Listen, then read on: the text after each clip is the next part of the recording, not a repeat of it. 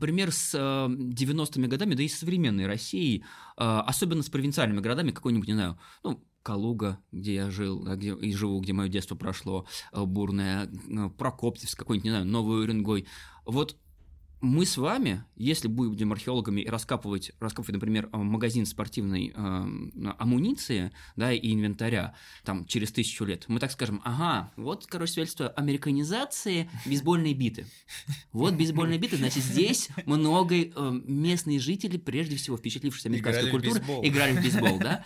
Вопрос о том, э, как бы... Россия страна бейсбола. Да, раз страна бейсбола однозначно. Вопрос, а, а где у нас мячики для этих бит? Бит, но они разложились, потому что они же из органического материала, а биты нет, поэтому вот они сохранились хорошо.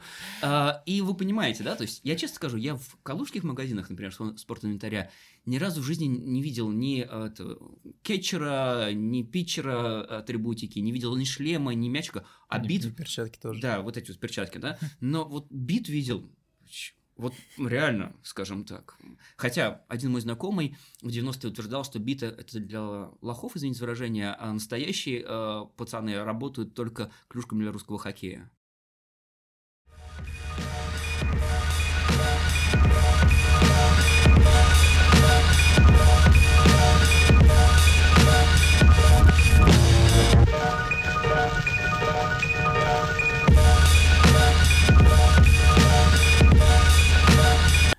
Сегодня мы поговорим о любопытном периоде в истории Великобритании, а именно о периоде, когда Британия была римской провинцией. А поможет нам в этом деле Антон Барышников, кандидат исторических наук, преподаватель РАН Хикс, а, специалист по Римской Британии и автор наименного курса на портале Магистерия.ру, который э, прямо сейчас э, выходит на этом сайте, и, скорее всего, когда мы уже э, выпустим этот э, ролик, да. вот, э, он уже завершится, и вы с удовольствием сможете посмотреть все 12 выпусков подряд. Мне в этом деле э, помогает сегодня Ваня. Да, очень приятно. Привет. Быть сегодня на этом разговоре. Вообще, потому э, можно уже по одежде понять, кто из нас специалист по римской Британии, а кто так зашел просто послушать. Вот. Да, а для тех, кто нас слушает, скажу, что Антон сегодня в замечательном а, образе в пиджаке и в бабочке.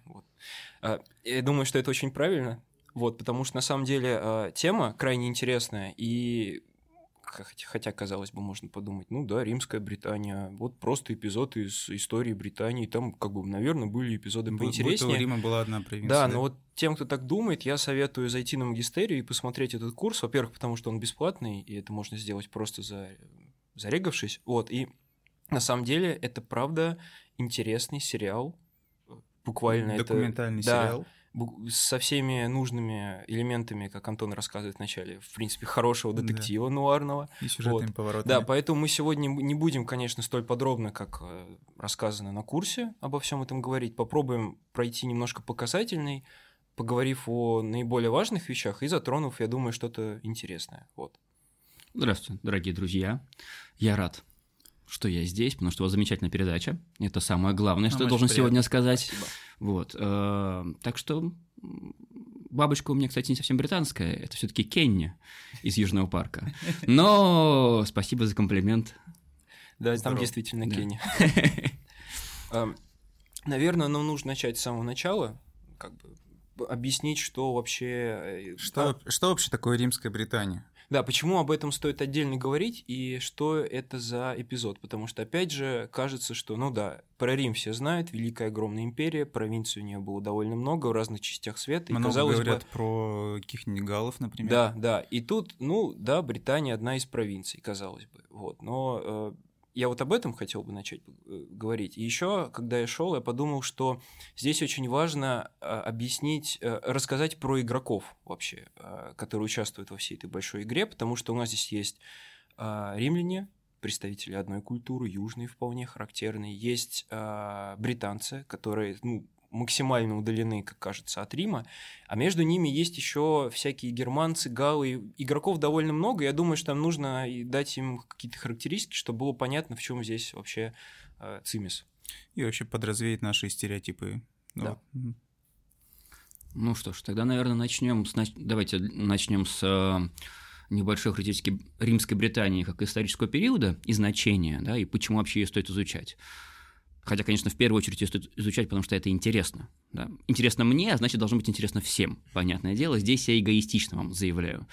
А, но если серьезно, то, конечно, Римская Британия, возможно, если уж говорить на чистоту, мне не хочется это признавать, но тем не менее, это, возможно, тема, период, э, скажем так, регион Римской империи, который изучен, может быть, чуть больше, чем следовало бы, если мы посмотрим на пропорциональную, изуч... пропорциональную изученность э, других регионов империи.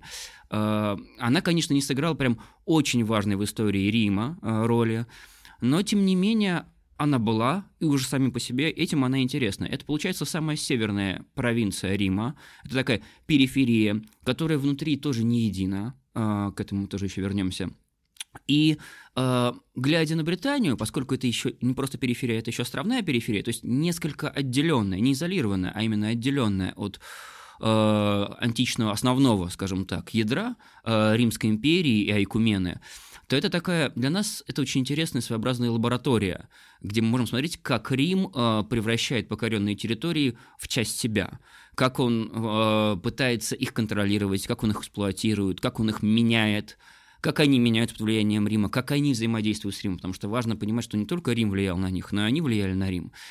И да, в этом смысле, конечно, Британия а, может быть, не играла очень большой роли для э, истории Рима в целом, но она оказалась важна, поскольку э, важна для нас, поскольку дает понимание, мне кажется, она дает понимание сущности римского империализма. Ну, ключ к этому пониманию, может быть, пока сложно сказать, что мы его поняли в полно, полноценно, но тем не менее ключ определенно дает. И вот, э, Вань, спасибо большое, очень правильное замечание про акторов, про то, что все было сложнее. А, ну, во-первых, Британия – это для Рима был новый остров, который отделен океаном, завоевание которого – это, в общем-то, а, мифическое покорение океана, помимо всего прочего. А, Британия в реальности же, как минимум с бронзового века, это такая тесно связанная с территорией современной Франции, Германии, Бенилюкса, Скандинавии и Северной Испании часть мира. То есть в этом мире не было греков и римлян, но мир-то был – мы о нем очень мало знаем э, из письменных источников, но мы много знаем с точки зрения археологии.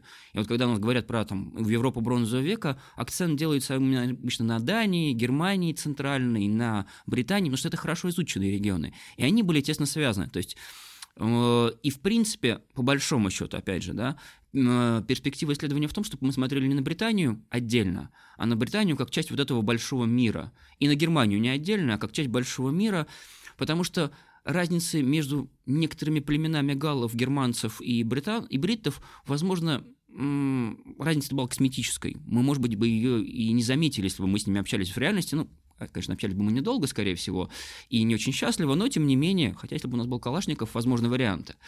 То есть э, там, например, э, как известная история про некого Атрибата Коммия, который был царем галлов, гальского племени Атрибатов, и который сначала был лучшим другом Цезаря, помогал ему в походе в Британию, был посредником в переговорах с бриттами, а потом, в общем, так уж получилось, что он примкнул к восстанию, там были еще явно личные счеты против с человеком э, из войска Цезаря, с его офицером, по имени Валузян Квадрат. Ну, в общем, с Квадратом несложно поругаться, как вы понимаете. Вот он и поругался. И Комми у нас сбегает э, в, э, из Галлии в Британию, спасаясь от э, римлян после разгрома Гальского восстания. И через некоторое время в Британии появляются монеты царя Комми с его именем. Это одни из первых монет, которые у нас появляются в Британии. То есть мы с вами должны понимать, что вот очень легко царь Атрибатов Гальских бежал в Британию и там основал свою династию, получается, и закрепился, ну, нет сомнений, что это тот же самый Коми на данный момент. То есть мир был един, да, и акторов было очень много, вот тех, кто участвовал. А, мы, я думаю, что знаем, в силу того, что мы э, судим об этом с римской стороны, мы знаем, дай бог, процентов 5-10 из участников событий, да, и мы не представляем очень большую часть этого мира. И в этом смысле до Римская Британия, которая такая поздняя до Римская Британия, когда Рим уже появился, но Британия еще формально независимая, это у нас с вами очень интересный период, в котором э, большое пространство для спекуляций, с одной стороны, с другой стороны, в нем корни э, того, э, того развития Британии, которое мы фикс... видим дальше, ну и корни разного развития, потому что сама Британия тоже очень разная. У нас есть север – он один. У нас есть запад, Уэльс, он другой. У нас есть юго-запад, Корнуолл, который третий. У нас есть юго-восток, который наибольше, больше всего похож на Галлию и который римлянам казался наиболее цивилизованным. Ну, мы понимаем, опять же, с точки зрения римлян. То есть это очень разные регионы, которые будут развиваться по-разному, по-разному их элиты будут выстраивать взаимоотношения с Римом. То есть в этом смысле Британия, конечно, а, как я подозреваю, и Галлия, и Германия, это на ближайшие столетия, наверное, несекаемый источник сюжетов э, для исследования. И во многом потому, что эти страны в силу развития современного мира намного больше денег вкладывают в археологию и намного лучше изучены, чем многие страны, регионы, которые входили в римский мир, но вот им не повезло быть бедными сейчас, да, и они не привлекают внимания спонсоров и прочего. Бриты, то есть это автохтонное население Британии, насколько я понимаю, а оно германского вообще происхождения или нет? А, да тут происхождение, я бы, честно сказать, даже не поручился, какого оно происхождения. А, то есть неизвестно. Тут, а, тут в каком смысле? А, бритты, насколько я могу судить по тем сильно выходящим за пределы моей компетенции работам, конечно, да, я не могу сказать, что я эксперт в этой области, но бритты в основном, с точки зрения генетической, с точки зрения культурной, они, в общем-то, наследники населения Британии бронзового века. Когда у нас еще германцев, кельтов, в общем-то, нет, это, видимо, выходцы из того самого массива. То есть это прежде всего культура колковидных кубков, которая пришла через Испанию насколько я помню, по таким общепринятым реконструкциям, и заселила часть Британии, но там было и автохтонное население, которое тоже сохранилось. И даже Тацит говорит, что э, британцы очень разные, кто-то из них явно происходит от галлов, а кто-то от испанцев, потому что они даже выглядят по-разному. А, говорили они на языках э, кельтских, близких гальским, а, опять же, насколько я могу судить, а, но я в данном случае не кельтолог и не лингвист, поэтому всегда делайте скидку на это. А, хотя вот в некоторых статьях, которые посвящены этимологии, там, топонимов, гидронимов, я стал замечать, что норовят найти германские корни. Но опять же, деление на кельтский и германский, я не уверен, ну, не так, я сейчас легко говорю, знаете, я не уверен. Да. Ну что, как это? посмотрел телевизор и сделал далеко идущее суждение о вакцине или о чем-нибудь таком, да, я просто далеко не, не уверен что, в том, что галлы и германцы до появления римлян, греков, которые их начали делить, да, они вообще осознавали себя разными, и что языки у них так сильно отличались. Это все вот расхождение, конечно, э, различались, и расхождение шло, но то же самое с бриттами. Возможно, бритты появились, когда еще этот был единый массив, и они родственны и тем и другим. С точки зрения римлян больше галлам. Но там, например, есть явное пересечение с батавами и тунграми, которые жили на, на территории Бенилюкса. А батавов сами э, античные источники называют то галлами, то германцами. В основном, конечно, германцами. Э, но там у Диона Кассия, когда он говорит кельтой э, в завоевании Британии, говорят, что это были батавы. Ну, То есть эта попытка разделения она вполне может быть искусственная, да? Она однозначно. Для меня она однозначно искусственная, потому что это очень тесно связанный мир. То есть, опять же, знаете, как это, как мы можем, конечно, поделить там э, славян и там скандинавские, да, но Рюрик, мы понимаем, что он викинг, что он скандинав все-таки, да, и что там, когда гнезда раскапывают, там очень много. То есть это, да, мы делим, вслед за, прежде всего, письменными источниками, археология, она делит, но это так, так тесно связано, что это искусственное деление все равно. То есть я как бы Антон, я Яралович, я кто?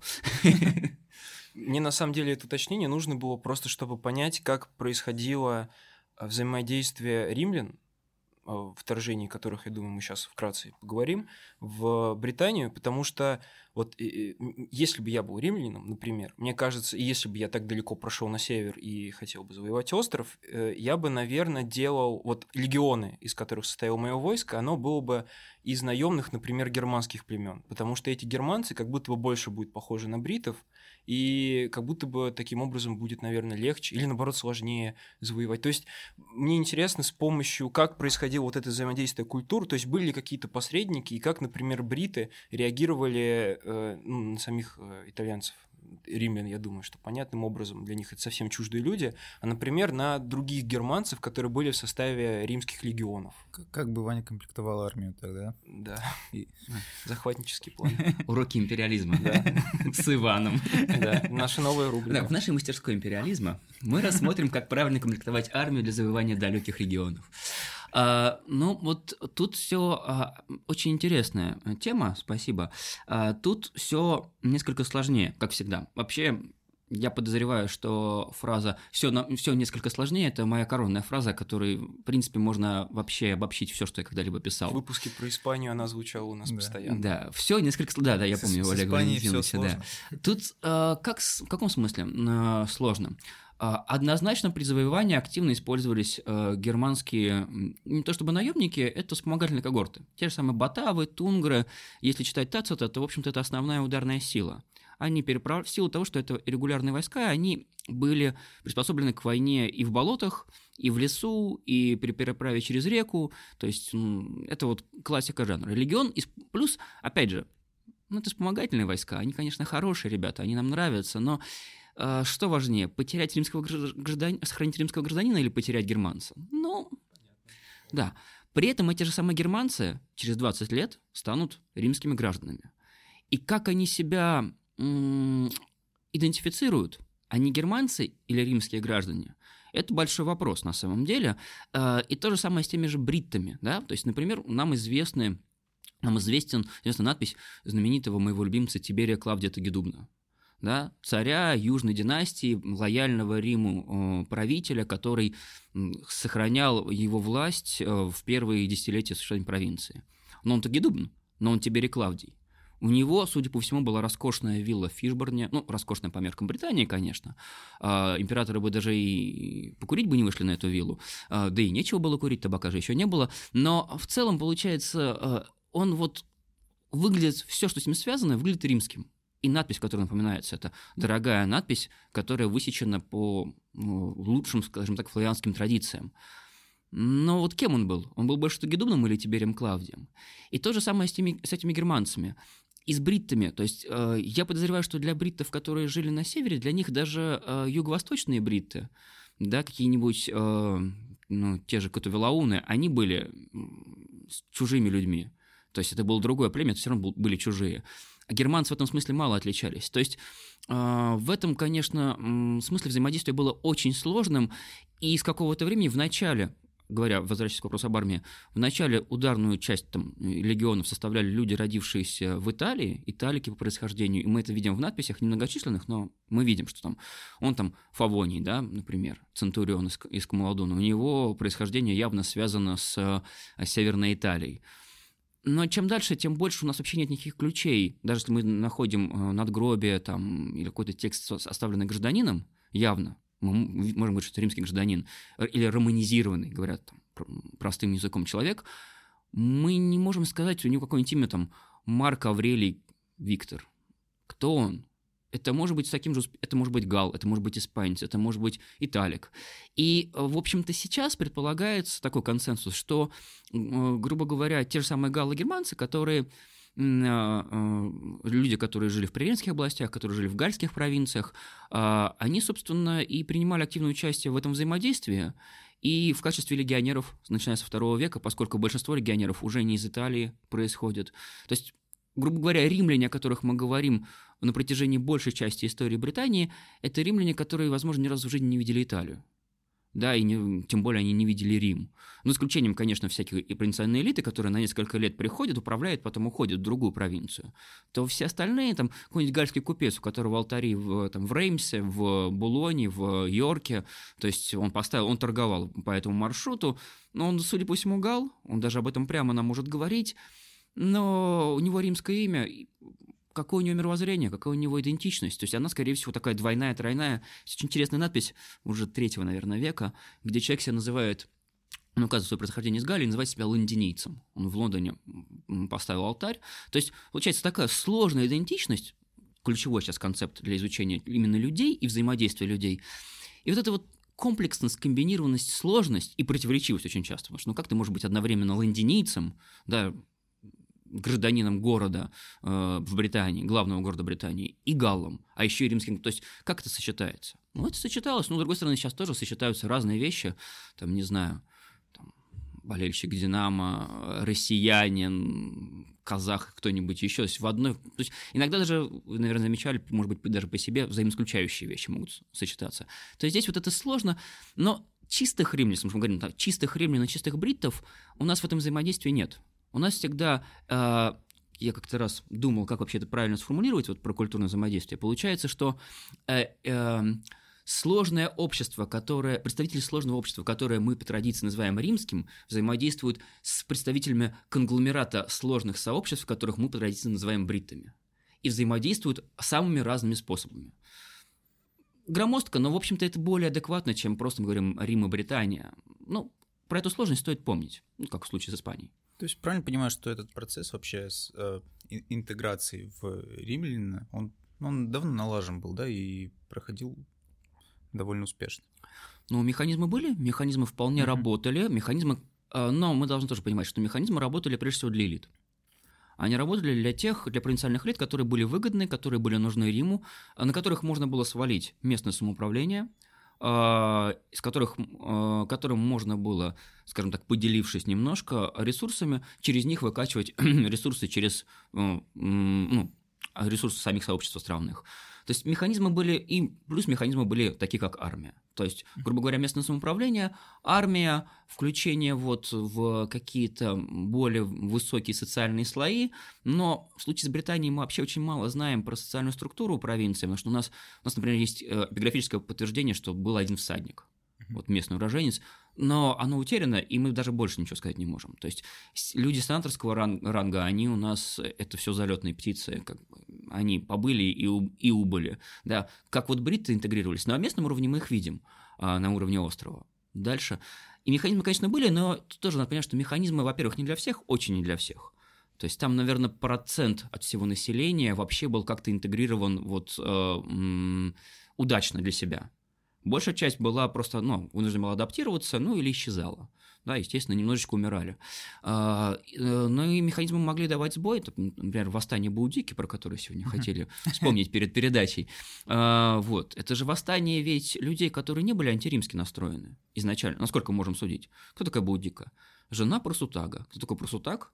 друг римского народа. Вот просто так, так получилось, умер своей смертью, и решили, что царство его, царство завещал э, Риму, и местная администрация, римская провинциальная администрация, стала это делить так, как делилась. И случилось неприятное, изнасиловали дочерей, саму Баудику высекли, то есть опозорили представители элиты перед всеми, и цены восстали, у нее тоже, естественно, появились счеты по отношению к римлянам. Ну и, соответственно, и, и тут сразу окружающие племена вспомнили, что им тоже не очень-то вообще-то нравится быть с Римом. Но первоначально конфликт это Рим и не антиримские э, элиты, которые вполне могли встроиться, но вот так получилось, что не встроились. Хотя, конечно, тоже надо делать скидку, что мы не до конца, мы знаем об этом только со слов Тацита и Диона Кассия, и что там на самом деле было, то есть это одна точка зрения. Возможно, все и просто так был не такой друг римского народа, и, может быть, извещания не было, то есть такого, какое, о каком мы знаем. То есть, и, может быть, все было намного сложнее, даже наверняка. Прыгнем немножко подальше. У нас прошло уже завоевание, высадка, собственно, римских войск. Э, тут я отсылаю слушателя к, собственно, первым выпускам на магистерии, потому что там это все очень красочно описано. Небольшой спойлер, там есть замечательный легендарный сюжет про римского воина, орвоносца, по-моему, не помню какого легиона. Десятого. Да, десятого, который первый спрыгнул и повел римлян, значит, с собой. Это в картинах очень часто, ну, яркий сюжет. Вот, все хорошо. Э, Цезарь несколько раз уже пробовал, другие императоры, все э, вроде бы процесс налажен, вторглись, начинается классическое, наверное, строительство дорог, э, всяких культурных, ну не культурных, а административных объектов. Э, как происходило вот это вот э, влияние римской культуры на английскую вот за эти следующие, последующие столетия? Потому что, естественно, в общем сознании Рим — это носитель высокой такой античной культуры, в то время как бриты, ну, можем себе представить. Вот. Ну, вот в то же время на а, в вашем курсе на магистерии вы говорили о том, что а, о сопротивлении бритов, вот эта история, которая была развита в советской историографии, и до которой советская историография дошла раньше даже, чем сами британцы. Вот, чем, ну, это в некотором роде революционная история, да? Вот, э, это тоже интересно. Да. Угу. Спасибо. Только, конечно, не английская, а британская. Да, Англы у нас да. еще не появляются. И э, интересная э, деталь, связанная с этим орлоносцем. Так, немножечко прыгнем назад. А, он у нас в русских переводах почему-то 9 легиона. А в оригинальном тексте 10 и когда-то давно я сам ориентируюсь на русский перевод, э, поставил 9 он несколько раз перепроверил, все-таки 10 потому что 9 там не участвовал. Это так, к слову. А, Это имейте в виду. Отличный фильм еще с Да. Татумом. да. Да-да-да, про девятый легион по Розмари Сатклифф. Хорошая детская книжка. А, Вот. Но, опять же, а, это был, может быть, Ченнинг Татум, древнеримский, может быть, кто-то еще. А, Его прыжок обошелся бриттам простым дорого. Вот не прыгнул бы, поплыли бы они обратно. Может быть, э, история пошла по-другому. Что касается вот этого вот э, влияния, у нас есть, конечно, классическая картина. А, вот у нас есть цивилизованные римляне и дикие бритты. Да, бритты, они полуголые, они красят э, кожу в белый, э, в синий цвет, они всячески себя нехорошо ведут по отношению друг к другу, воюют, они толком даже и земледелие не освоили, некоторые, конечно, освоили, а в основном, конечно, нет. Тут приходят римляне и сразу показывают им, как жить. Да, вот вам города, вот вам нормальное сельское хозяйство, вот вам дороги и прочее, прочее. Э, Другое дело, что даже когда читаешь Цезаря, он все равно каким-то путям ходит, по каким-то дорогам. То есть его легионы почему-то передвигаются. То есть, э, да, это были не римские дороги, но дороги были. И вот это очень важный момент в вза- взаимодействии, что э, у нас, получается, Рим оказал большое влияние, культурное, повседневное на Британию, естественно, и на, бритс- на жизнь бритских сообществ. Но это Британии пришло, э, влияние пришло не на пустое место, не на дикарей, которые вообще не знали, как жить, а, а на сообщества, которые развивались по своим направлениям. У них были свои векторы развития, свои особенности. То есть, э, ну, давайте на нескольких просто примерах из разных сфер. Ну, возьмем там, про дороги я уже сказал, что что-то существовало, и многие, кстати, насколько мы знаем, многие древние тракты, пути э, Бр- Британии до римлян, э, еще бронзовый век восходящий, они вполне использовались римлянами. Просто э, часть этих э, трактов римляне переделывали в свои дороги, причем не, не всегда полностью. То есть мы э, сейчас достаточно, и они потом в средние века перешли, то есть римское влияние, ну да, но не только, то есть была какая-то основа. Но возьмем сельское хозяйство. Однозначно приход римлян изменил сельское хозяйство, он сделал его более продуктивным, не потому что римляне хотели, чтобы бриттов было больше еды, а потому что им нужны был, нужно было кормить гарнизон, а они не собирались завозить еду, чтобы ну, зерно, чтобы гарниз- э, кормить гарнизон. Сами, вот мы вам при- привезли три легиона, наслаждайтесь, кормите их сами. Да? А римлянам нужны, были, нужны были самые разные ресурсы, их нужно было выкачивать, и это способствовало ну, повышению продуктивности. Не потому, что самим бритам хотелось, а потому что вот, конечно, появились новые технологии, новые э, там, культуры, новые способы хранения, э, там, допустим, новые медоносные растения и так далее. Э, Даже само, само по себе производство меда да, э, появилось. До этого было бортничество. Преобладало или вообще только оно существовало. Однако мы должны понимать, что в некоторых регионах Британии через Галлию, через, э, прежде всего, уже были заимствованы технологии, там, например, гончарного круга, да, плуга, более, несколько другие технологии сельскохозяйственного производства и обработки продуктов. То есть уже было, просто с приходом римлян это стало более распространено, более системно, и появилась специализация. То есть если вы живете в области, где можно варить соль, но там не очень хорошо с сельским хозяйством. Вот благодаря рынку э, и потребностям римской армии вы можете производить соль, получать э, какие-то продукты в обмен, да, но вот ваша жизнь теперь выстроена на производство соли. То есть это такой... И вы, конечно, немножко под контролем, потому что соль – это важно. А, Если посмотрим на города, урбанизация традиционно считается римским да, новшеством. Это римская новация. Город – это часть римской культуры, это основа римской культуры. Какую книжку не открою, как бы человек не относился к Риму, всегда сказано, что Рим – это городская цивилизация, или античная цивилизация – городская цивилизация. Соответственно, логично предположить, что города, появившиеся в Римской Британии, это города римского основания. Да, но они в подавляющем большинстве появляются на месте поселений, так называемых опидумов, поселений до римского времени. И раньше считалось, что окей, ну да, опидум, но он просто был такой корявенький, ну, там, как бы вот он большой, там, земляные укрепления, валы, рвы, но в него не планировки, все абы как стоит, там, полицентричность, вот здесь у нас сакральная местность, вот здесь у нас э, элитное, элитное поселение, вот здесь у нас некрополь, ну, вот как-то так и системы нет. Но благодаря археоло- а, археологи Кот- археологу Коттон, Коттон, по-моему, Эллисон, не буду врать, но, в общем, а, замечательная женщина-археологу, которая копала в свое время в Калеве, в Силчестере современном, выяснилось, что а, попытка создания городской планировки, то есть регулярного плана с улицами, которые пересекаются под прямым углом, с районированием, она приходится на конец первого века до нашей эры, то есть за 50 лет до появления римлян. И римляне, кстати, даже когда появление а, города тесно связано с... Вот это явно их инициатива. Например, появление колонии ветеранов в Камаладуне, современный Колчестер. Это появляется вот такой вот на месте римского лагеря, появляется э, легионного лагеря, постоянно появляется город, вот, который наследует этой планировке лагеря с пересекающимися двумя главными улицами и прочим. Да, но даже здесь мы видим, что где находится легионный лагерь? Прямо в центре э, доримского поселения – Рядом продолжают существовать поселения, это, видимо, такая часть была агломерации, в Шипине, где живут э, аристократы, и в Госбексе, где ж, прежде всего ритуальная активность, но там тоже были небольшие жилые э, строения. Продолжает использоваться некрополь знати местный, который Стэнвей, который был до римлян. То есть получается, что римская так имплантируется, э, срастается с местным, и, опять же, одно развитие переплетается с другим. Именно поэтому мы не можем сказать, что Рим взял и сделал Римскую Британию.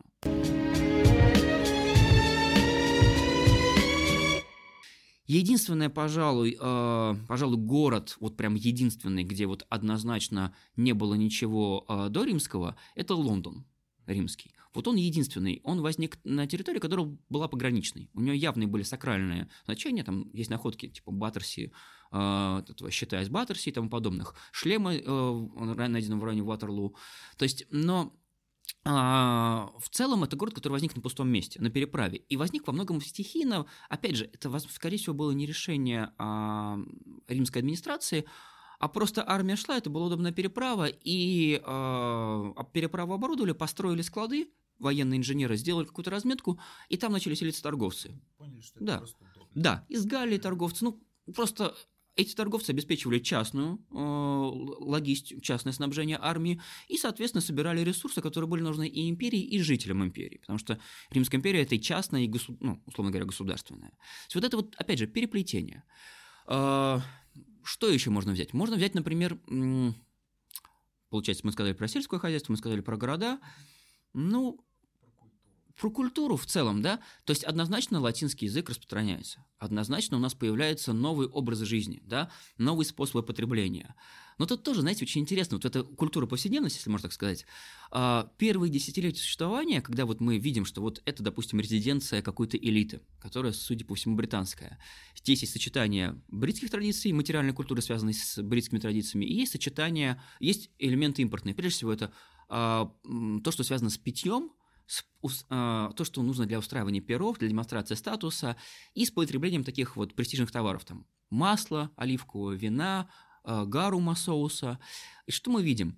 Мы видим, что э, активно британская элита делала до прихода римлян, незадолго, и после прихода римлян тоже сохраняется. Местная элита, она активно использует вот, сосуды, посуду столовую, дорогую, так называемую террасигелята или самийская керамика или аретинская керамика. Ну, ее в основном делали Галлии, но изначально она была, насколько я понимаю, в Ореце делалась.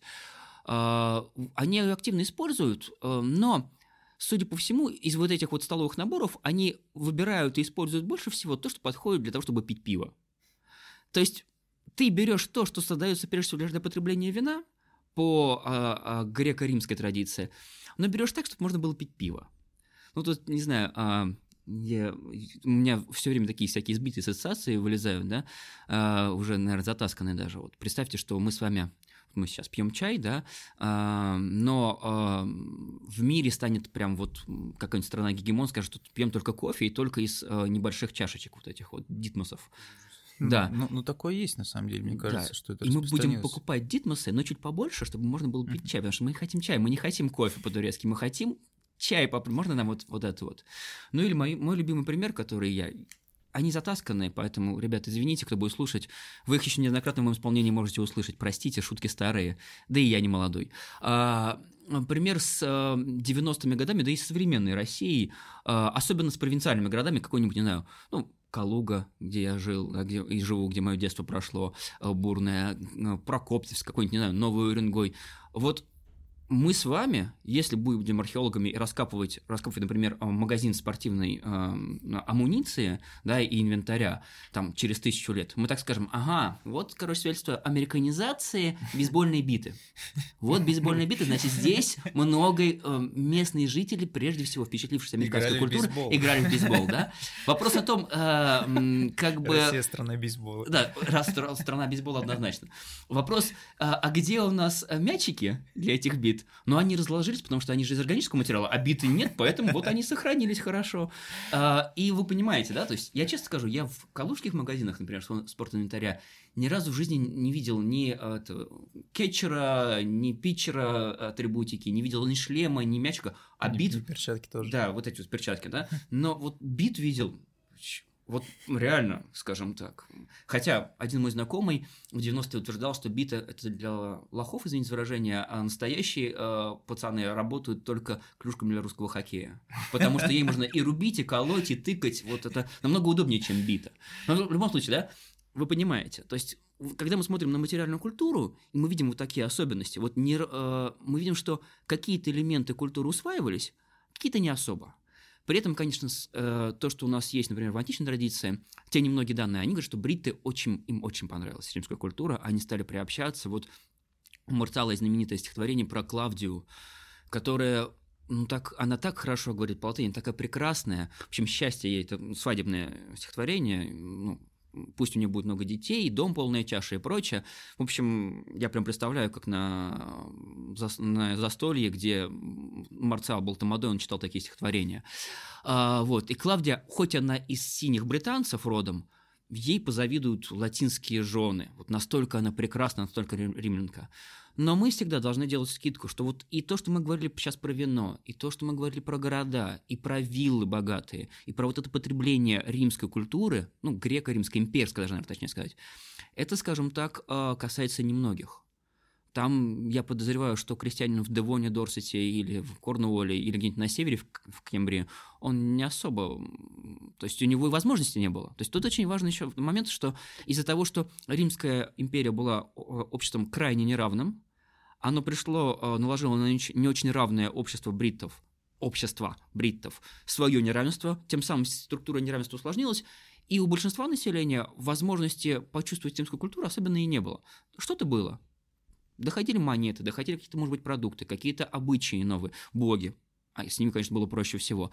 Но Бог, опять же, Бог превращается, Марс, он превращается в Камула, гальско-бритского, да, там, или появляются с изображениями такими э, римско-гальско-германскими боги под названием, или бог, или богиня, мы не знаем, Ветерис, и мы реально не знаем, это мужчина, женщина, мужское божество, женское божество, или это вообще целая куча божеств, потому что нигде это не поясняется. И оно встречается только вот в Северной Англии в определенном регионе. То есть вот все настолько сложно, и здесь и бритскую основу не уберешь никуда, и римскую линию не уберешь никуда, имперскую. И вот все эти влияния внутри э, империи тоже никуда не уберешь. У нас есть греческие тексты из Темзы, когда люди, когда бушевала в Лондине э, чума, и человек боялся что заболеет, мы его понимаем. А, и, в общем-то, к сожалению, вакцинация не была налажена, и масочный режим не соблюдался. Вот чтобы выжить, он наносил, нанес греческое заклятие, оберег, и поместил на греческом, будучи, видимо, сам греком, может быть, рабом, может быть, свободным, мы не знаем. Поместил его в Темзу вместо э, водоем, где проще духом услышать его просьбу. Вот как это понимать? Это римское влияние, греческое влияние почитание водоемов было до римское, и это прям бритская фишка, извините выражение, то есть это прям это то, что они очень любили. И вот из этого смешения, из противоречивого сложного и рождается Римская Британия, пересечение разных линий развития, пересечение разных традиций, особенностей, обычаев, появление нового, и оно еще разное новое по региону. То есть как-то вот так получается.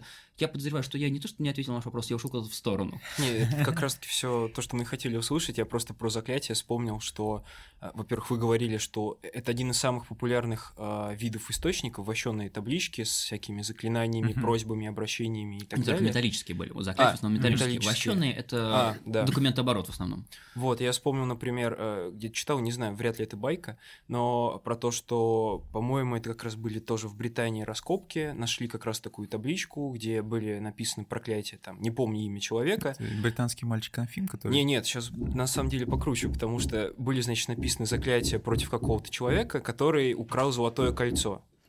Вот, и, естественно, просил богам его покарать и так далее. И там было имя этого человека, и спустя какое-то время в другом месте нашли золотое кольцо, на котором было написано имя этого человека, и при всех этих раскопках присутствовал Толкин, которым, которому Окей. эта история про кольцо очень сильно запала. Вот. Звучит немного как байка, если Нет, честно. я это в книжке довольно хорошей прочитал, Мгм. про кельтов как раз, так что я А. думаю, это на самом деле может быть правда. Я точно помню, что такая статья была в Намполе.тру на э, сайте. А, Там насчет правды, ну, про найденные кольца точно правда, а, и вот про проклятие и найденное кольцо. А, Ну, мы всегда должны делать скидку, что колец могло быть несколько, даже в «Властелине колец» их было несколько, да?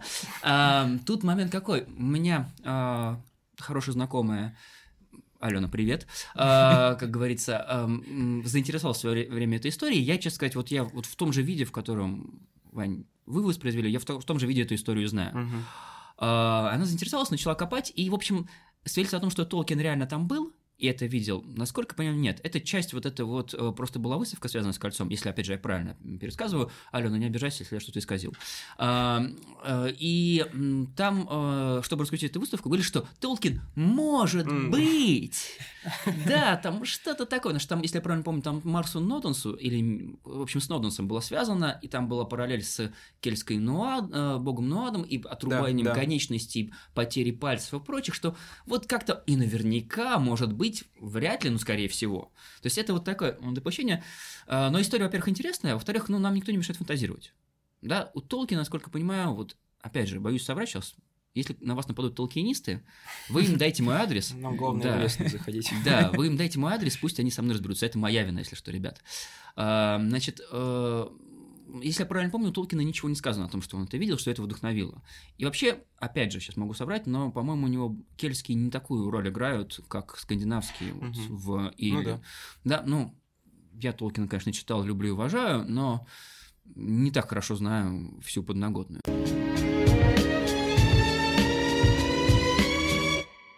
С проклятиями много интересных историй, с заклятиями. Мне больше нравится, что, во-первых, в Британии их найдено много. Опять же, непропорционально много по отношению ко всей империи, на мой вкус. В Британии они находятся прежде всего в водоемах, там, где в других регионах империи их часто находят в э, там, погребениях, в амфитеатрах, то есть в местах, где э, ну, духов, духи ближе в Британии, видимо, духи вод- водились э, в водоемах, вероятно, поэтому у них такие странная система кранов и вот этих вот, когда там два разных нужно смешивать. Может быть, от этого разные духи, нельзя их в один кран загонять. Но э, там есть совершенно, совершенно замечательные вещи. Во-первых, мне нравится особенность, что а, практически нет, если я правильно помню, в, брит- в британских заклятиях любовной магии, приворотов и отворотов, а, что очень интересно. Вероятно, работали какие-то местные механизмы, да, и были другие способы добиться а, любви, либо просто британцы были настолько суровы, что никогда никого не любили. А, и очень много жалоб на воровство. То есть вот этого много. То есть кто-то что-то у кого-то украл, а, это да. Причем мы обычно не знаем, кто украл, поэтому проклинаем на всякий случай всех подряд. А, Там есть один персонаж, Декилиан, по-моему, или Децилиан, по-моему, так его зовут, третьего или четвертого века, а, который оставил два заклятия в разных святилищах на расстоянии 200 километров друг от друга. То есть как-то то ли парню не везло, и у него все время что-то воровали, то ли просто вот, ну, причем разное у него крали, а, то ли просто вот принципиально там одним почерком написано, поэтому считается, что это один человек. То ли, в общем, это как бы, ну, просто парень, знаете, вот люди любят подавать в суд некоторые. Я вчера читал, что какой-то человек подал в суд на Металлику из россиянин, что он сочинил все их песни и сделал обложки альбомов. Миллиард долларов требует. Ну, а тебе не надо было просто им вовремя платить. Да, в общем, да, я думаю. И, может быть, вот Децелян был из этих же, да, то есть у него что-то украли, он обязательно нужно заклятие. Ну, принципиальный человек, бывает. А, В этом смысле, конечно, вообще тема заклятия интересная. А, Я здесь немножечко, наверное, отвлекусь от Британии. У нас очень интересный а, Алексей Белоусов, замечательный филолог а, классический, он как раз, а, у него есть книжка по заклятиям, которые найдены в Причерноморье. Вот это очень интересно опубликовано греческий, насколько на греческом, я не буду сейчас врать. Сейчас публиковали ее за границей, и, по-моему, на русском она тоже есть. Это классно, это, это просто сам по себе очень интересный источник, не только связан с Британией, но в Британии он со своими особенностями, Мгм. как мы видим. Так что вот, получается так. Да, и эту историю с Римом и Англией, Британией нам нужно довести как-то до конца. Мы же не можем бросить британцев. Вот. Э, по- Позвольте, позвольте Да, мне все-таки не уняться и, и узнать, сопротивлялись ли бриты вообще, или это было Да, довольно кстати, мягко. То есть, э, понятное дело, что в советской историографии это довольно очевидно, что нужно было написать про сопротивление бритов э, захватчикам. А вот как сейчас на это смотрят? Ну, мировая историография, которая, прежде всего, британская, но не Мгм. только, она как раз сейчас обращает внимание именно на эти стороны, о которых, как совершенно правильно вы сказали, э, советская историография говорила раньше, причем говорила словами, Ну, которые... как, как будто случайно получилось в, в, Да. то- в в, э, Да, ну, в точку. Не случайно, конечно. Сейчас, в принципе, марксизм ну, не теряет позиции, а то и набирает обороты.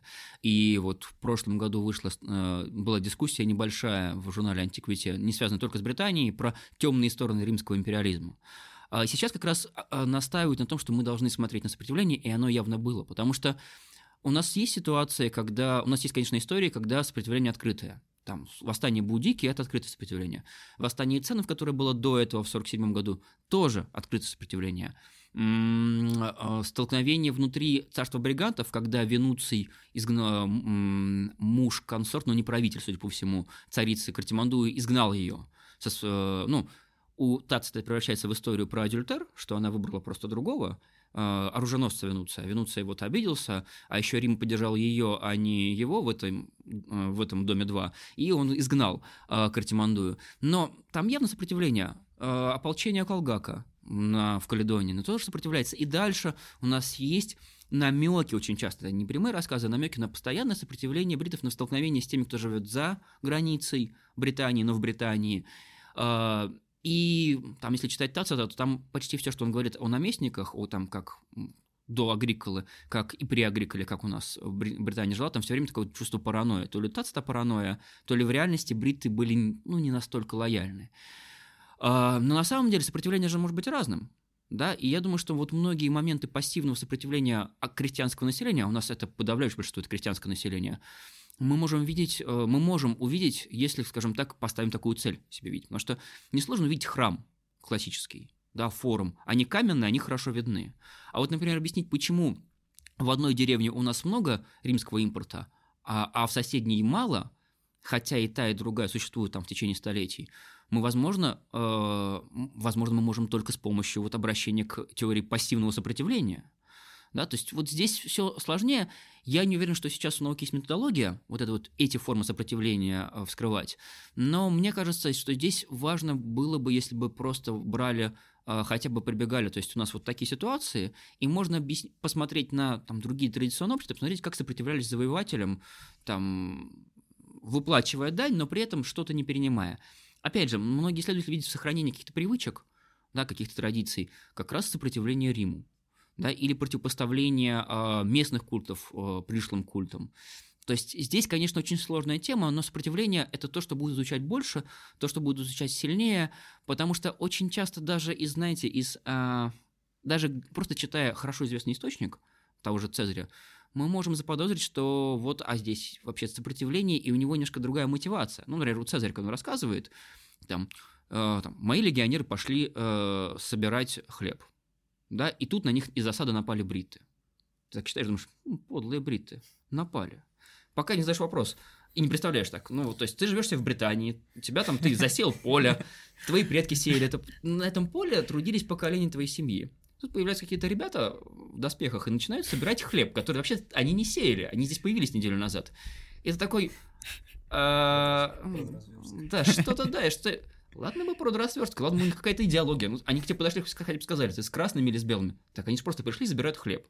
Ну, еще жгут твой, твой дом, и ты такой, а не стать ли мне подлым варваром и не сесть ли мне в засаду? То есть ведь вот это получается тоже сопротивление, которое выглядит по-другому, если мы читаем по-другому и пытаемся... а, да, это альтернативное прочтение источника. Да, это э, не то, что напрямую нам говорит Цезарь. Но вы сами понимаете, источники говорят и умалчивают. Умолчание важно. А, а потом в пеплумах через 2000 лет будут показывать, что вы такие вот все прям неотесанные, немытые, э, на красивых римлян нападаете, ну, дерете с ними. на колеснице. Синие Да, краски, да. раскрасились сразу, Да. да? Нет, а действительно, а что нам еще делать-то? Они взяли наш хлеб. Ну вот, да, п- подходя к концу этой истории, имеется в виду с э, пребываниями, пребыванием римлян в Англии, я так понимаю, что после того, как э, римляне оттуда ушли, имеется в виду администрация римская, вот эта вот культура и как минимум язык, наверное, а может быть и какие-то ну, такие общие паттерны, имея в виду осознавание себя, вот как- как- какое-то единство, наверное, все-таки римская администрация при- привнесла. Вот это все, наверное, осталось, потому что, насколько я помню, рядом с Андриановым валом есть а, римский а, не город, а, по-моему, пост некий. а, я забыл, как называется. И там нашли... а, ладно, тогда, э, это, это Таблички мы- деревянные.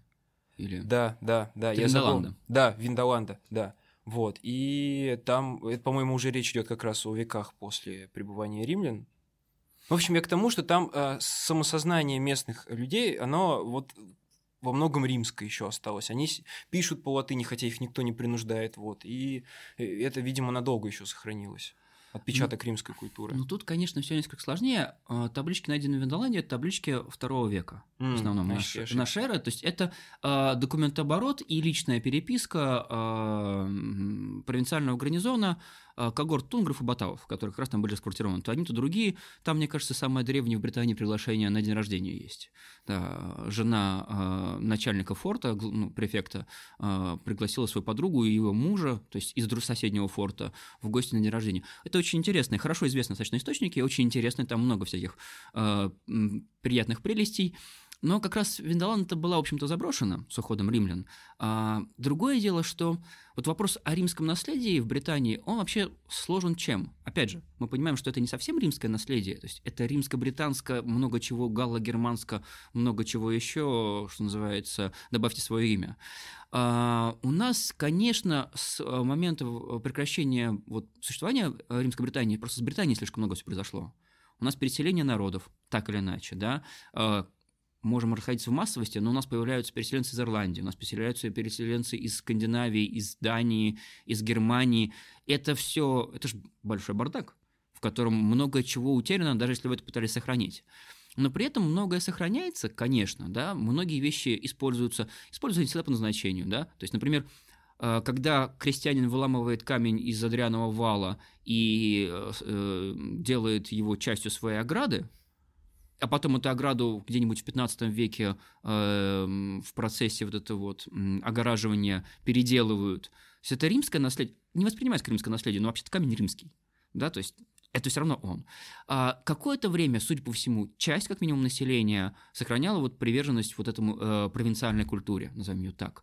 Ну, в частности, вот вилле, э, на вилле в Чедворте в 2017 году датировали одну из мозаик э, второй, получается, четвертью V века, когда римлян уже не было. То есть уже не осталось э, ни гарнизона, ни провинциальной администрации, но люди-то остались, и культура осталась. Другое дело, что, опять же, ну, наследие римское там, в виде той же самой культуры латыни, ну, оно, конечно, не столь значимо, как для Испании или там, для Румынии, насколько я понимаю, да, в языковом смысле, и тем более для Италии. То есть что-то осталось, но пути очень часто сохранения, они такие очень витиеватые. Да? То есть... Но, опять же, этим и интересно, в этом, я думаю, что еще предстоит разобраться, но очень важный момент, который, вот, Ваня, вы правильно сказали, про э, общую иденти- иденти- идентичность, про вообще понятие Британия, британцы. Мы не знаем, как называли себя жители острова до римлян, мы просто, правда, этого не знаем. Возможно, как раз Альбион – это часть само, это само название. А, но вот именно идентификация себя как уроженца Британии, как британца, как бритта, это, в общем-то, часть э, именно римского наследия. Создав провинцию, сказав, что вот вы все, Котвелауны, Тринованты, Ицены, там, и прочее, прочее, Силуры, вы все британцы, Рим, в общем-то, создал ярлык, который потом применялся. Да, возможно, что вот эта вот э, там племенная идентичность никуда не делась, но в целом э, у нас, опять же, это, кстати, этому очень посвящена интересная работа, вернее, ряд работ а, нашей соотечественницы, ну, можно сказать, бывшей или нынешней Татьяны Ивлевой, которая училась в РГГУ, в свое время потом перебралась в Голландию, там закончила э, аспирантуру э, и записала диссертацию «Бритты за границей». Вот, то есть такая очень интересная история, как мигрант э, пишет э, о мигрантах. Да, то есть э, это, ну, на самом деле, статья от Татьяны – это образцовые вещи, и работа блестящая, она очень интересная. Как раз вот она развивает, э, сама доказывает, и да, об этом еще говорил Мэттингли, другой исследователь, что как раз вот идентификация себя как британцев, как чего-то целого, она вот появляется благодаря римлянам. Хотели ли этого сами бриты? Я подозреваю, что они даже не подозревали, что они вообще часть единого целого. Многие из них. Ну, они стали целым.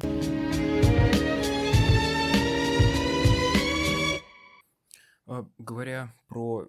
Ну, вот мы просто этих тем уже касались, я теперь к ним тоже хочу перейти, про изучение всего этого, потому что, естественно, разговор про римлян, про британцев, кельтов и так далее, он бесконечный, вот, поэтому э, в очередной раз повторюсь, все, все идите на магистерию, вот, потому что это правда интересно. Вот, теперь мы немного о других вещах, наверное, поговорим, о которых до этого не говорили, про изучение всего этого. Как, как можно прийти да, к Римской Британии? Как я понимаю, вы получали ведь образование в, э, в Калуге? Вот. Именно там. Да. И что очень интересно, э, как, э, то есть что, что вас подвигло изучать римскую Британию? Да, у меня здесь вот, думаю, две стороны вопроса. Первое – это как вы к этому действительно пришли, и каково это вот русскому человеку заниматься, это как странно звучу, русскому человеку заниматься вот этим вот, русскому. да, да, человеку русскому заниматься римской Британией, и как, а, какие тенденции, может быть, вот мы просто про, мы говорили про то, что э, романо-британистика, она немного левеет, мы это упоминали. И еще интересно, как э, западные коллеги, например, смотрят на попытки, вот, например, в России с, анализировать их прошлое. Есть ли какой-то классический британский снобизм здесь, может быть? Или они, наоборот, очень рады? Ну что, начнем с биографической справки. Поехали. Да, давайте. А, ну, в общем, да, путь в Британию был на самом деле не очень такой прямой, не очень простой. Я не могу сказать, что я вот я где-то в три года я решил, что ну все, Римская Британия. года я сделал свой Да, я живу, я живу в Калуге и прочее, ну, буду заниматься Римской Британией. А, вообще, когда, ну, во-первых, хоть сейчас это уже не совсем мягко говоря, не совсем та история, да, с Калужским университетом. Но когда я там учился на историческом факультете, который готовил учителей истории, а я не поступил, между прочим, в РГГУ, поэтому я там оказался. Вот. Но в РГГУ я не поступил на юриста, поэтому, наверное, слава богу для Римской Британии. Да. Вот, поэтому э, я, в общем, учился на учителя истории, мне просто повезло с э, факультетом. Это вот был факультет, который сделали, ну, прежде всего, два человека. Наталья Санбагадарова, которая занималась средневековой Англией, и она была замечательный медиевист, культурой очень увлекалась, и у которой был очень широкий кругозор. То есть, ну, многие вещи, о которых, э, которые мы читали на втором-третьем курсе, это, в общем-то, делало нас лучше готовыми, чем, я подозреваю, некоторые студенты столичных вузов. Я, конечно, сейчас не буду знаваться, но то есть, когда ты читаешь Вико и все остальное, то есть, ну, это все равно, это выходит за рамки стандартной программы. А, а, и плюс был Яков Юрьевич Межерийский, он не преподавал, когда я, он уже в Германию к тому времени уехал, а, когда я учился, но он заложил школу преподавания древнего мира, а он специалист у нас по Августу, по принципату Августа, у него две больших книги. Поэтому я прямо скажу, что с факультетом мне, конечно, повезло. То есть это была школа, которая была... То есть это люди, которые учились у метров, московская школа, по большому счету, и которые давали тебе перспективу и знания, помога, которые помогали дальше идти. И это компенсировало некоторую провинциальность, конечно, вуза, которая сейчас, к сожалению, возобладала уже, ну, Яков Юрьевич а, в Германии, многих коллег посокращали, увы, Анатолия Александровна с нами просто нет, и мне ее очень не хватает, честно говоря. И вот э, говоря про вот эту базу, так получилось, что там, как всегда, вся моя жизнь, если честно, и научная биография, это я лажаю, мне не везет, а потом как-то вот из-за того, что я, видимо, обладаю двумя качествами, я достаточно глупый человек, но я достаточно, достаточно глупый для того, чтобы не понимать, что я глупый и браться за то, чем я вообще заниматься как бы по способностям не должен. И я вот каким-то образом переламываю, преодолеваю себя. Вот. И вот э, мои первые четыре года на истфаке это была работа, честная работа над темой э, взаимоотношения греков и персов в Малой Азии в классическую эпоху. Ну, далековато от Британии. Я писал. На втором, после второго курса моего научного руководителя уволили. Там была история, про которую я не могу говорить, потому что я не в курсе, что там было. Ну, по каким-то причинам он ушел. Он был археолог, прежде всего, э, очень квалифицированный, сейчас, насколько я понимаю, занимается археологией. Но я остался без научного руководителя, и третий, четвертый курс я, по сути, дописывал вообще сам. То есть, когда ты пишешь курсовую и ее, в общем-то, сам, ну, это такое. И на пятом меня как раз э, заставили, вытащили Яков Юрьевича из отдыха в Германии э, и заставили его взять меня, ну, коллеги, взять меня в качестве дипломника. И писал я также про греков и Малую и, ну, защитился, все хорошо. А потом стал вопрос, куда? Но опять же, мальчик, закончивший истфак в Калуге, должен понимать, что как бы без языков особо, да, там английский, латынь, но греческий учил сам, немецкий пытался сам, то есть, ну, московская аспирантура довольно сложно, тем более, что еще интернет, то есть мне даже готовится, большинство книг, которые я сейчас гуглю за секунду на русском языке, они у нас были в библиотеке, и некоторые из них были, не выдавались, потому что они э, выдавали на формуляре надпись «украдено». Когда что, ну, Калуджане любят читать, так получалось. В общем, базы мне на самом деле не хватало, чтобы заниматься тем, чем я начал заниматься, чем заниматься Грек, Грецией, и тем более, чтобы заниматься Британией, которой я тогда и не думал. И вот Яков Ильич был, это была замечательная такая сцена, он приехал э, на несколько недель в Россию, и вот мы с ним сидим на кафедре, и его уже уговаривали, чтобы он взял меня в качестве соискателя. Вот я там же в Калуге закрепил, закреплюсь на кафедре, буду преподавать, и, в общем, меня возьмут соискателя, я буду писать потихонечку диссертацию. И вот он сидит, и я просто чувствую, как, в общем, он думает, как, что бы мне такое дать. А я из серии потом почитал, посмотрел всего, думаю, вот, надо взять что-нибудь интересное, там, связанное с повседневностью, что-нибудь из аналов принести сюда, вот. Но не из статуса ТВХ, из средневековых, что-нибудь там. Как раз читал рецензию на Вавеле и, на... и читал Арьеса. Я такой думаю, вот, греческое отношение к смерти. Вот вообще тема. Пам. есть, а, знаете, все просто сидят, и я в белом на коне выезжаю. А, забавно сейчас об этом думать. А, мы сидим, я говорю, вот у меня такая-то тема, там, греческая культура, отношение к смерти. Я говорю, сидит, угу, да, хорошо. Какой язык вы знаете иностранный хорошо? Я говорю, ну, английский так, чуть-чуть знаю. Так, хорошо, да. Ну, я думаю, Римская Британия. Я говорю, ну, греческая культура, отношение к смерти. Да-да-да. Английский, да. Значит, Римская Британия будет уместно. Я говорю, ну ладно, тут я как бы понимаю, что надо, надо искать компромисс. Это был не скандал, что Яков Юрьевич замечательный человек, и он просто говорит, ну вот он мне логически показал, что ну, возьмись за это, ну что ты, английский знаешь, вот возьмись. В России уже об этом уже 10 лет никто не пишет. Ну или там тот момент не 10 лет, а несколько лет никто не пишет. Ну вот возьмись. Я такой, ну ладно. Отношение к смерти в Римской Британии. Такой, да, да, да, вот романизация было бы хорошо. Я, ну да, романизация отношения к смерти в Римской Британии. В общем, в результате осталась романизация э, Британии, э, которая потом превратилась в изучение городов Юго-Востока Римской Британии в первом-втором веках нашей эры. То есть тема сужалась, сужалась, сужалась, потому что когда у меня появилась тема романизации Римской Британии, я поехал в Москву в библиотеке, а, сел, начал искать литературу по Британии. У нас ее, к сожалению, не так много, как хотелось бы и как нужно. А, узнал, что есть, оказывается, специализированный журнал по Британии, Британия называется, да. А, потом где-то наткнулся, что вот Romanization Debate.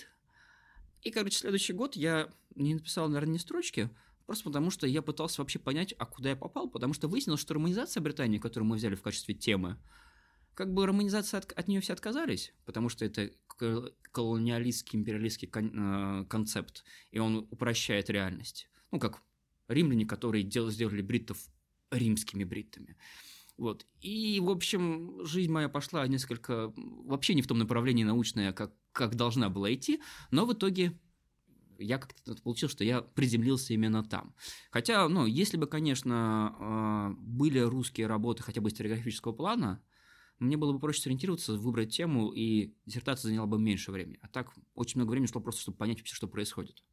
Это было интересно в любом случае, это, но с другой стороны, это самостоятельную базу тебе дает для общения как раз с коллегами иностранными, прежде всего с британскими. И вот ко второму вопросу, переходя, про как они как относятся, как взаимодействуют, это очень интересный момент. Ну, конечно, во-первых, Римской Британии в Британии занимаются прежде всего археологи. То есть это такая, это как у нас при Черноморье. Занимаются прежде всего археологи, ну, потому что это логично. Да? То есть вы копаете, у вас полевая практика, у вас проекты, и вы прежде всего археологические источники вводите. А, не только, конечно, но прежде всего это приоритет. А, и здесь, может быть, потому что археологи все несколько проще, я не знаю. Отношение с самого начала вообще-то довольно хорошее. То есть я вот на что не могу пожаловаться. Ну, во-первых, я повторюсь, я человек глупый, и я каких-то вещей просто, ну, я не знаю, что надо останавливаться и как бы знать свое место.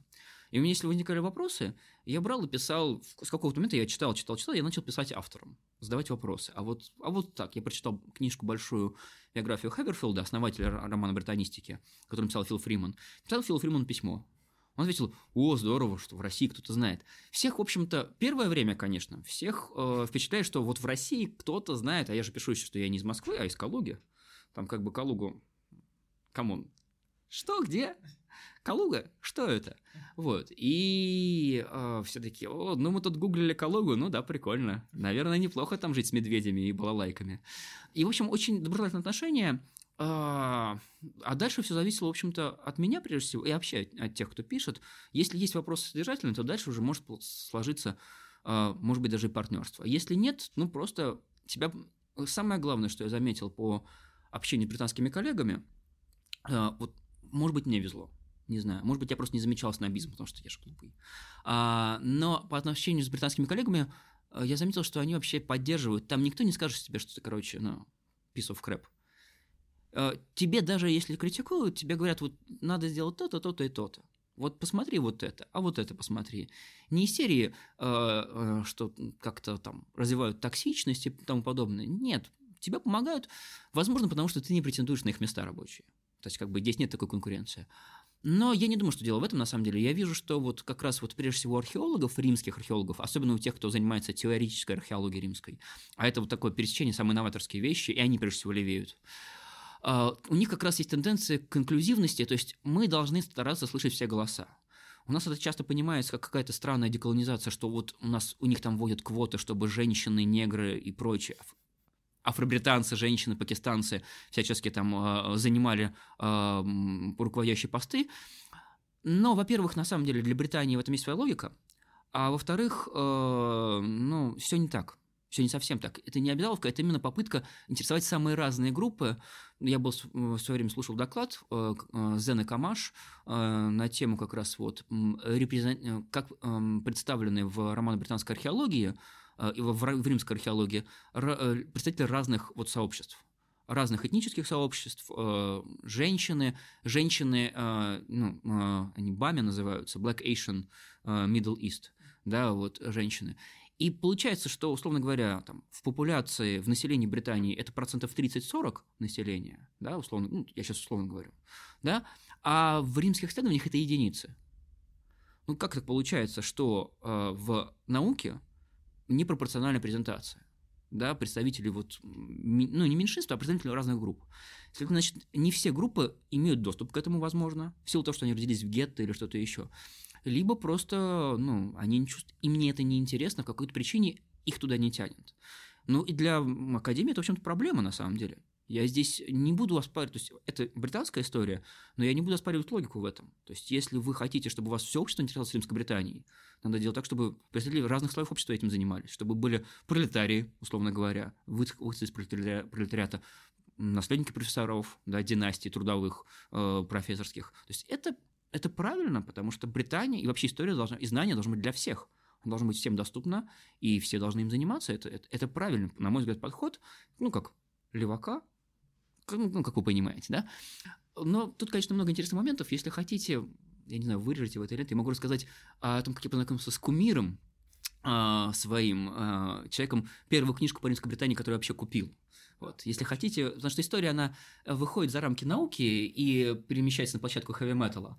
Вот. Но, в общем, это забавная история достаточно. Это то, куда я даже не мечтал прийти в рамках подкаста. Ну, в общем, можно выпустить как раз отдельными веселые истории и услышать не хотите ли, в журнале Яралаш с Антоном Ярославовичем. И когда я начал работать, ну, опять же, проблема библиотеки библиотеками, нужны были книги, которые все время под рукой.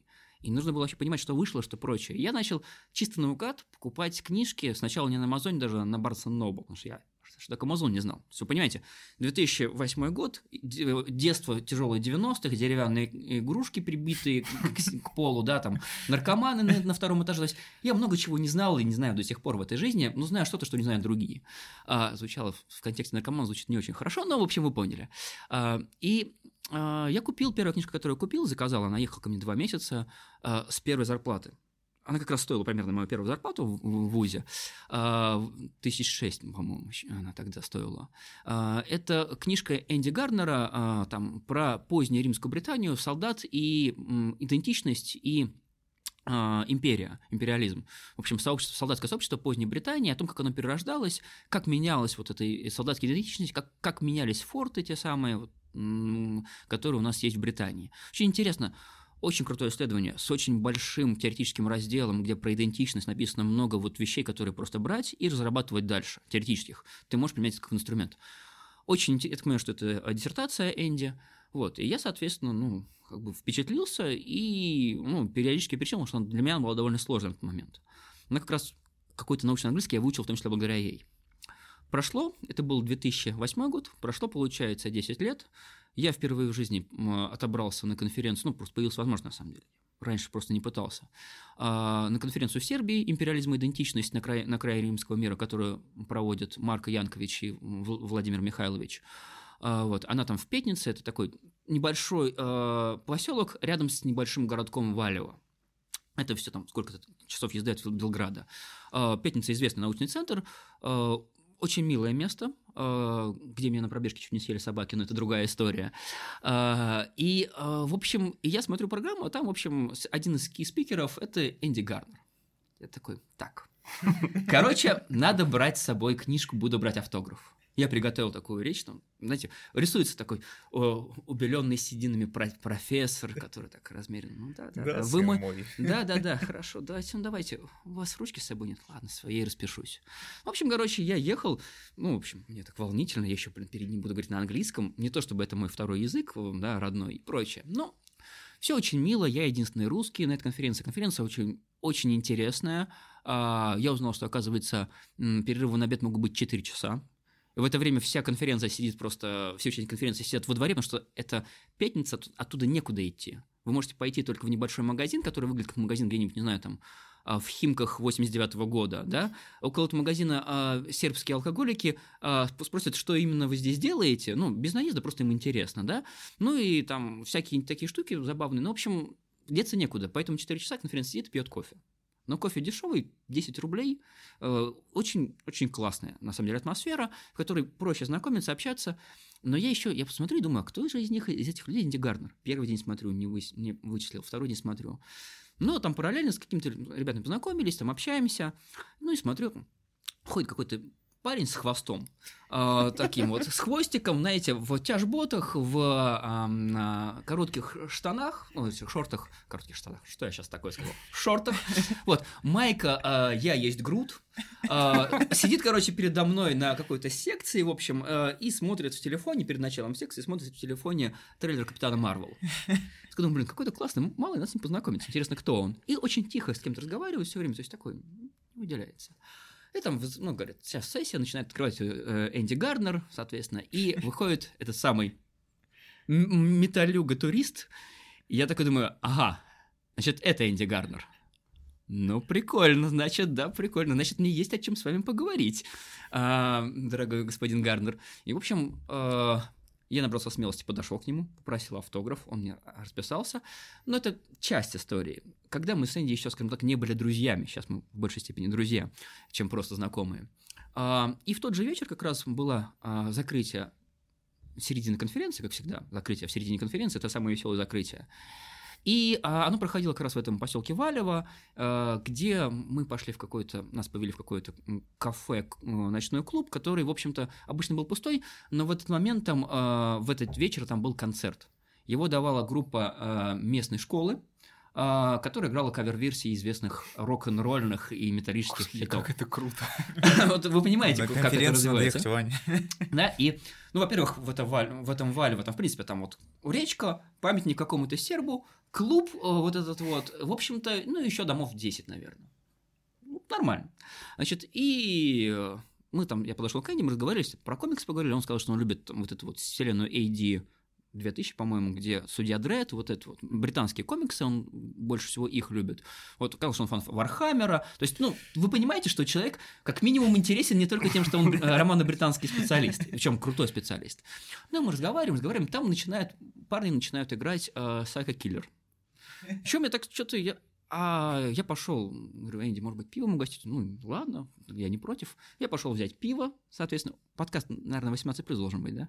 А, в общем, взял пиво, смотрю, они неплохо играют. Такой, ну, вернулся. Мы, а мы все были на улице, потому что как бы же у нас серьезная конференция, мы обсуждаем научные вопросы и прочее. То есть а, попил немножко пива, говорю, Энди, там что-то неплохо играют.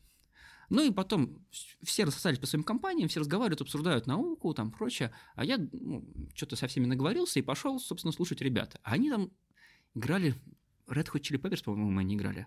Там очень был забавный барабанщик. Я, конечно, в подкасте это не очень заметно будет, но он вот очень серьезное лицо делал, когда играл. Вот так играет серьезно, так серьезно. Парень лет 14, старается.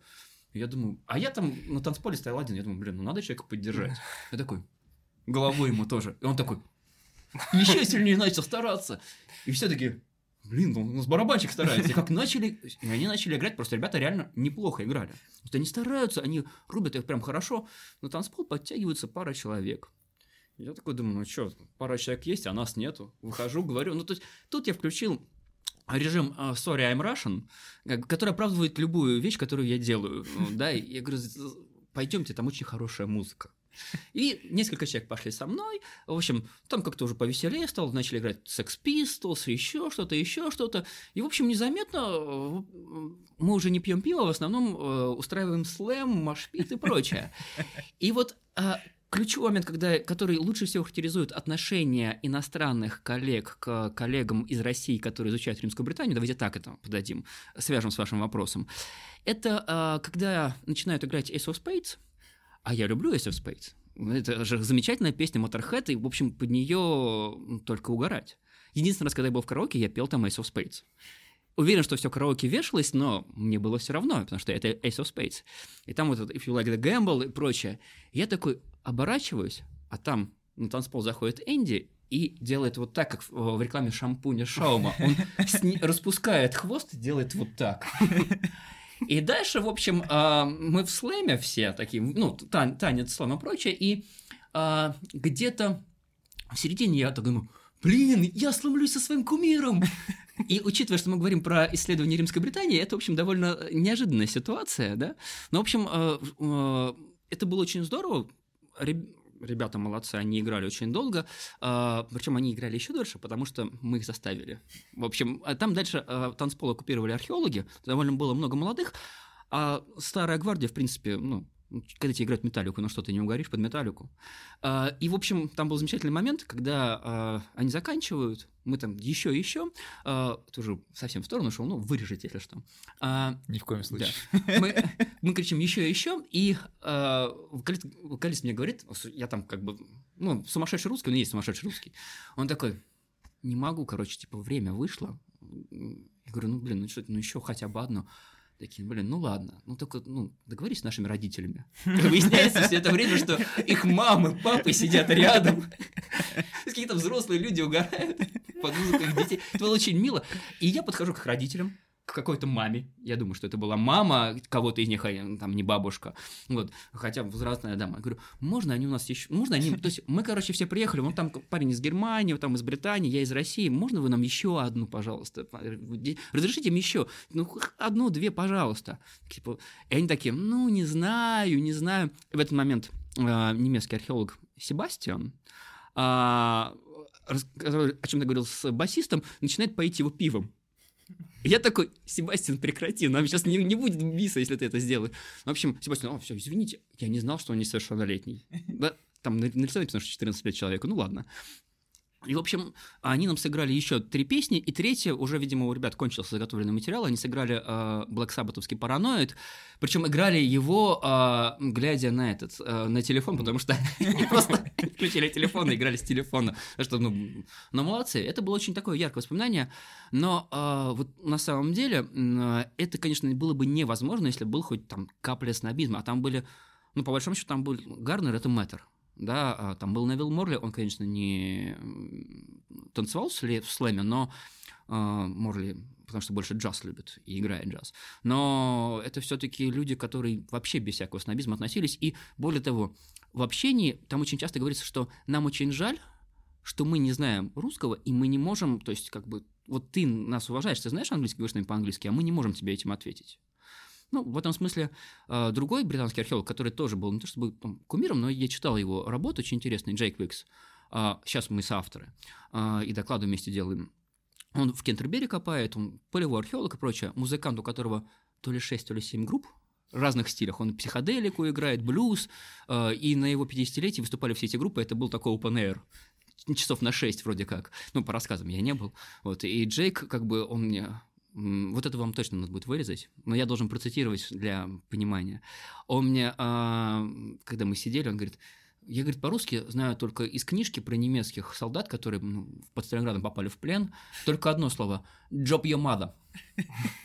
Я такой, да, Джейк, это хорошее, хорошее выражение.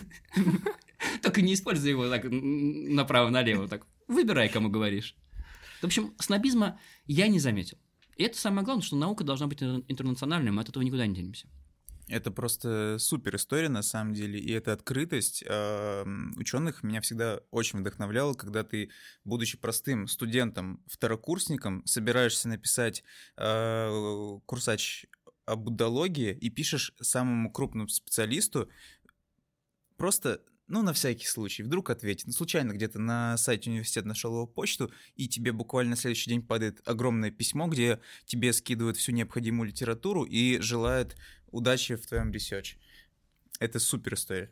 Да. У меня точно такой же опыт есть, это всегда очень здорово. Но последний, наверное, вопрос, о котором мы сегодня поговорим, и мы к нему, кстати, что мне нравится, тоже плавно, в принципе, перешли, про римскую Британию в поп-культуре, потому что я, например, не знал, что она там фигурирует, а потом, вот когда, например, сюда ехал, стал вспоминать и понял, понял что очень много паттернов как раз, в принципе, по культуре я замечаю. Вот, и каким образом, например, она в поп-культуре Римской Британии взаимодействует? Тут мы про Хеллбоя, например, вспоминали здесь. прекрасный фильм. Да, да. Ну, это очень популярный сюжет, потому что это часть, это древняя, а, еще такая уважаемая и почетная часть истории, которую все знают со школы, ну, Британии, так или иначе, с локальных музеев. Поэтому для британской культуры, массовой культуры, это ну, расхожие сюжеты, плюс там всякие персонажи, вроде Баудики и прочее. И говоря вот про образ Британии в поп-культуре, здесь он как раз самый традиционно живучий, пожалуй. То есть вот именно это противопоставление, которого в науке отказываются, вот цивилизованные римляне, нет дикие бриты, в поп-культуре живет больше.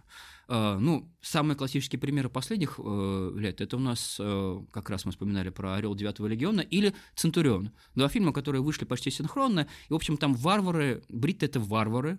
Причем, ну, а, Плюс здесь в том, что это варвары разные. То есть в том же самом Орле 9 легиона те, которые плохие варвары, они такие прям то ли ракезы, то ли кто-то в таком духе, да? А, панки. Да, ну да, панки. Хотя, что плохого в панках, не знаю.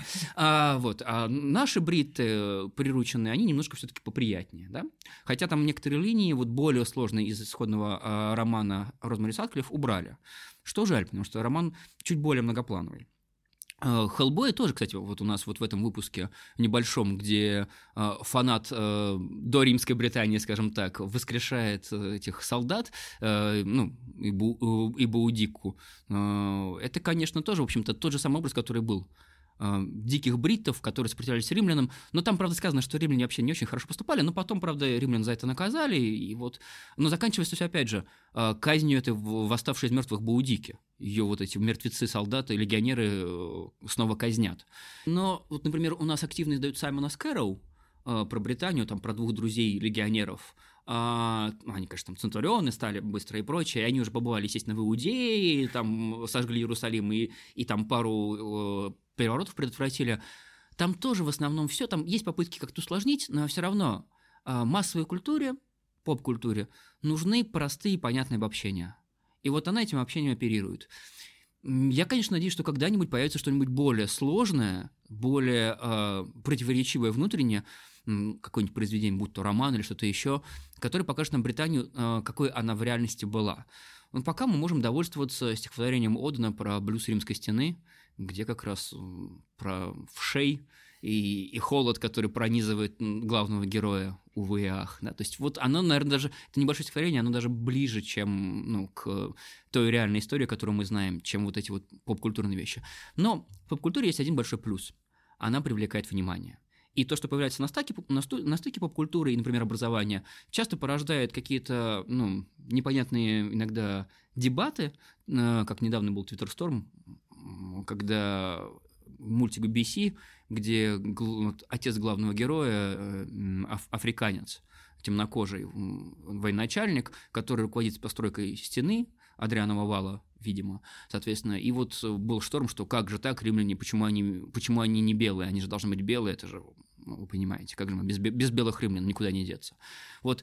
Но на, на этом стыке мультик-то, в общем-то, сделан по канонам полекала массовой культуры, да, с заметными упрощениями, но попыткой образовывать. Знаете, появляется такое внимание, интерес, ну и вдруг выясняется, что в той же самой Британии э, исследование Ребекки Редферн выявило, что несколько погребений в Лондоне э, римском это принадлежит людям, которые родились и выросли в Азии, где-то в районе Китая.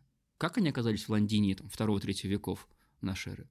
Мы можем только гадать, но сам факт того, что Лондине был мультикультурным, возможно, больше, чем средневековый Лондон, это, это очень интересно, и во многом благодаря поп-культуре люди, адекватные люди, конечно, приходят к науке, к знанию, и это способствует, опять же, инклюзивности.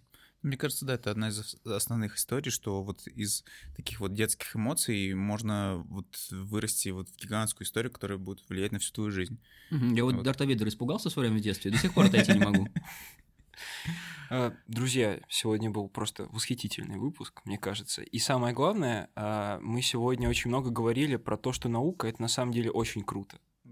Потому что я не знаю, где еще может появиться возможность оказаться в Сербии в ночном клубе вместе с замечательными археологами и учеными и сломиться под игру 14-летнего барабанщика. Это же прекрасно. Сегодня мы поняли, что... Ну, мы много поговорили о Римской Британии, во-первых. Во-вторых, мы поняли, что нужно ездить на конференции, вот. Антон, большое вам спасибо за то, спасибо что вам. пришли. А, также мы благодарим а, студию Синяка за то, что позволяет нам снимать такие а, классные выпуски. Друзья, это был Аудиториум. Всем спасибо. До новых встреч. Пока.